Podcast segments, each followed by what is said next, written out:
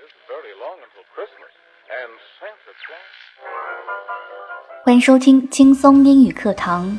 Good relationships don't just happen; they take time, patience, and two people who truly want to be together.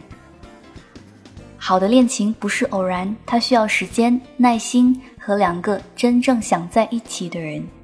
更多英语、音乐、情感节目，敬请关注新浪微博 DJ Yuki 安夏。Okay, thanks for listening. See you next time. Bye bye.